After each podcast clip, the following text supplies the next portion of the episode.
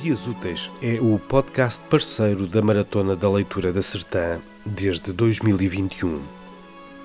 Quando faltam poucos dias para o início daquele que é o maior evento de leitura em voz alta organizado em Portugal e que neste ano atinge a sua 11 edição, continuamos a publicar alguns episódios que o dão a conhecer um pouco melhor. Entre 6 e 8 de julho, a Sertã recebe um vasto conjunto de atividades com o foco principal na leitura em voz alta. Escritores, contadores de histórias, artistas de diversas áreas partilham a sua paixão pela leitura. Em mais um episódio especial, escutamos hoje o mediador de leitura Maurício Leite. Uma curta reflexão sobre a forma como se trabalha o livro em Portugal a partir do olhar atento de um brasileiro que correu o mundo com a sua mala de leitura. Maurício Leite, quem é Maurício Leite? Promotor de leitura. E é isso que é mais importante aqui, que é uma maratona de leitura. Então, numa maratona, o que, que nós temos que oferecer? É, coisas para as pessoas lerem, é, objetos e principalmente livros. Então, o meu papel é sempre esse, de promover o livro, a leitura, incentivar a formação de novos leitores, é, aproximar o jovem do livro, aproximar as pessoas do livro de uma maneira prazerosa, gostosa e divertida. A última vez que te entrevistei foi em 2006. O que é que achas de diferente no nosso país e na leitura no nosso país uh, desde essa altura? Eu acho que eh, eh, daquele, daquele tempo para cá a, a literatura infanto-juvenil uh, uh, portuguesa evoluiu muito. Não só textos como ilustrações e, e nós temos livros maravilhosos, livros é, premiados, assim, foi um, um boom, um, um, um, surgimento de novos ilustradores, de novos escritores, de novos editores, é, editoras que começaram com um único livro é, para testar o mercado e hoje tem vários livros dessa área publicados. Acho que evoluiu muito. Embora eu tenha um grande ressentimento é, com os editores portugueses é, na questão de só fazerem livros de capa dura, como se que a capa do livro é que fosse definir a qualidade do que está lá dentro. E eu queria falar para os editores, é, não é o que o que tá, o recheio é que está, não é a capa. Uh, e, e, esse será um problema dos editores exclusivamente ou será uma resposta a um público português que ainda continua a achar que precisa de livros de capa dura porque as estantes têm que ficar bonitas com esses livros? E falando a respeito do livro de capa dura e capa mole, nós publicamos o livro da Cristina Taquelin, um, um, um livro maravilhoso, é o livro dela que eu mais gosto, que é o Malaquias, foi publicado no Brasil pela editora RHJ com uma apresentação do Bartolomeu Campos Queiroz, que é um dos maiores escritores da literatura infanto-juvenil brasileira, que conheceu a Cristina e se ofereceu para apresentá-la aos brasileiros. E, e o livro foi, foi publicado no Brasil em português de Portugal com um pequeno glossário. E nós trouxemos o livro aqui, fizemos um lançamento em duas FINACs. E levamos gente, as pessoas compraram o livro, e na outra semana a FINAC me telefonou para eu retirar os livros que eles não estavam interessados porque o livro não ficava de pé na estante. E devolveram os livros.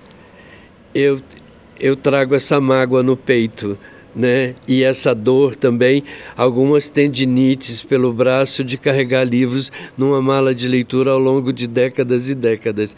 Eu volto a insistir, não é a grossura da capa que vai definir a qualidade do livro.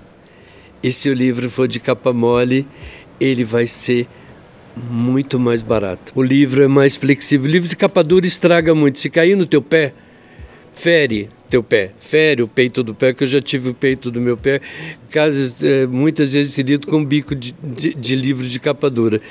É, depois eu carrego o livro, eu tenho uma mala de leitura, eu levo o livro para cima, para baixo do Brasil, para cá, daqui para o Brasil, para a África. Eu ando com livros e eu gostaria de não carregar capas e carregar conteúdos.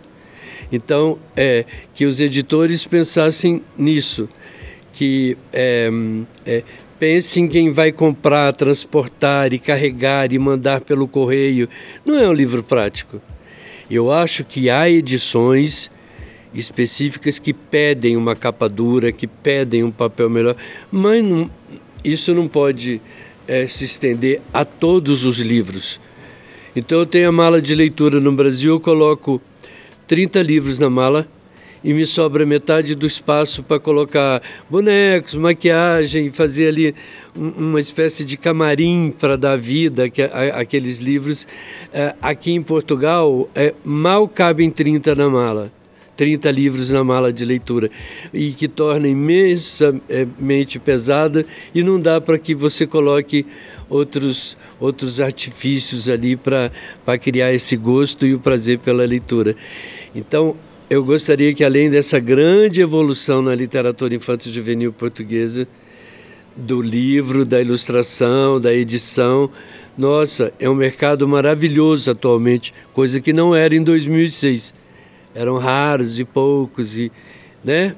E é, é fazer livro de capa mole e fazer o livro ficar um pouquinho mais barato porque a vida está muito cara aqui em Portugal e se a gente quer que as pessoas leiam, a gente pode diminuir o preço do livro. E se não fizer capaduras e papéis tão sofisticados e investirem mais no conteúdo, no interior da história, o livro ficaria mais barato e as pessoas poderiam comprar mais. Uh, algo que é grátis é a maratona de leitura para quem vem uh, beneficiar dela, para quem vem visitar a Sertã uh, durante estes dias. especificamente daquilo que vais ter para oferecer ao público, o que é que podes destacar assim muito brevemente? O que eu vou fazer é muito bom. Eu, eu sou samba de uma nota só, sou ali da Bossa Nova. Eu sou samba feito de uma nota só. Eu trabalho com livre leitura. Aqui na maratona eu vou colocar, nós vamos colocar parte do acervo da biblioteca na rua. Está num lugar acessível, onde as pessoas é, passem e, e, queiram desfrutar ali da leitura de um livro, uh, ou, ou, compartilhar com o filho. Uh, vamos ter livros de imagem, vamos ter livros para adultos, para jovens, para toda, para todas as idades. Mas é importante que as pessoas deem uma chance à leitura que passem lá na nossa banca e olhe pelo menos um livro, leia pelo menos a estrofezinha de um poema. Né? Ninguém lê impunemente. Uh, e tu que já vens à maratona uh, há vários anos, já conheces bem, para quem uh, de livros e de leitura, ou eventualmente até nem goste de livros nem de leitura, como é que tu conseguirias convencer alguém a vir para este sítio tão distante de tudo o resto uh, para um fim de semana como aquele que vamos ter aqui? Bom, primeiro destacar que a maratona de leitura é uma referência no país, é uma referência em Portugal. Ela é, é pela qualidade das pessoas que ela traz que ela convida escritores e ilustradores e, e gente de vários países do mundo, mas é, consegue também, junto com os famosos, colocar muita gente é, é, de, de, de, Portugal que trabalha ligado ao livro e à leitura. E, e manter uma atividade dessa é uma coisa muito importante, só parou por causa da pandemia não parou mais. O que eu sempre reclamo na, na área do livro da leitura é a não continuidade das coisas. E a maratona é, continuou e continua. Então, acho que é, o município está de parabéns. Então, a biblioteca, através da Câmara, passa um ano para preparar uma maratona ver se os convidados têm agenda, é, compor uma programação que é uma coisa muito difícil, como aqui, porque envolve muitas atividades. É um ano de trabalho, é um ano de contato, é um ano de investimento. Para quê? para trazer para Sertão o que há de melhor no mundo do livro e das leituras. Então, o meu apelo é para que as pessoas é, compareçam às atividades. A programação é extensa, é vasta e tem para todos os gostos e todas as idades.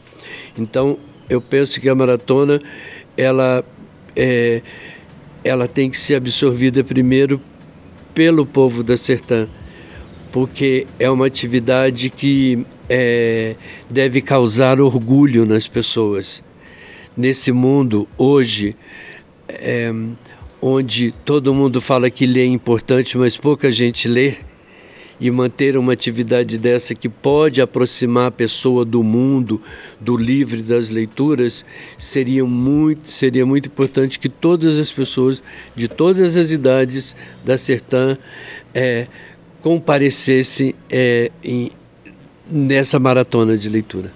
Muito obrigado. Este episódio foi gravado e editado por mim, Filipe Lopes. Tem música original de Pedro Simões e é uma produção da Associação de Ideias.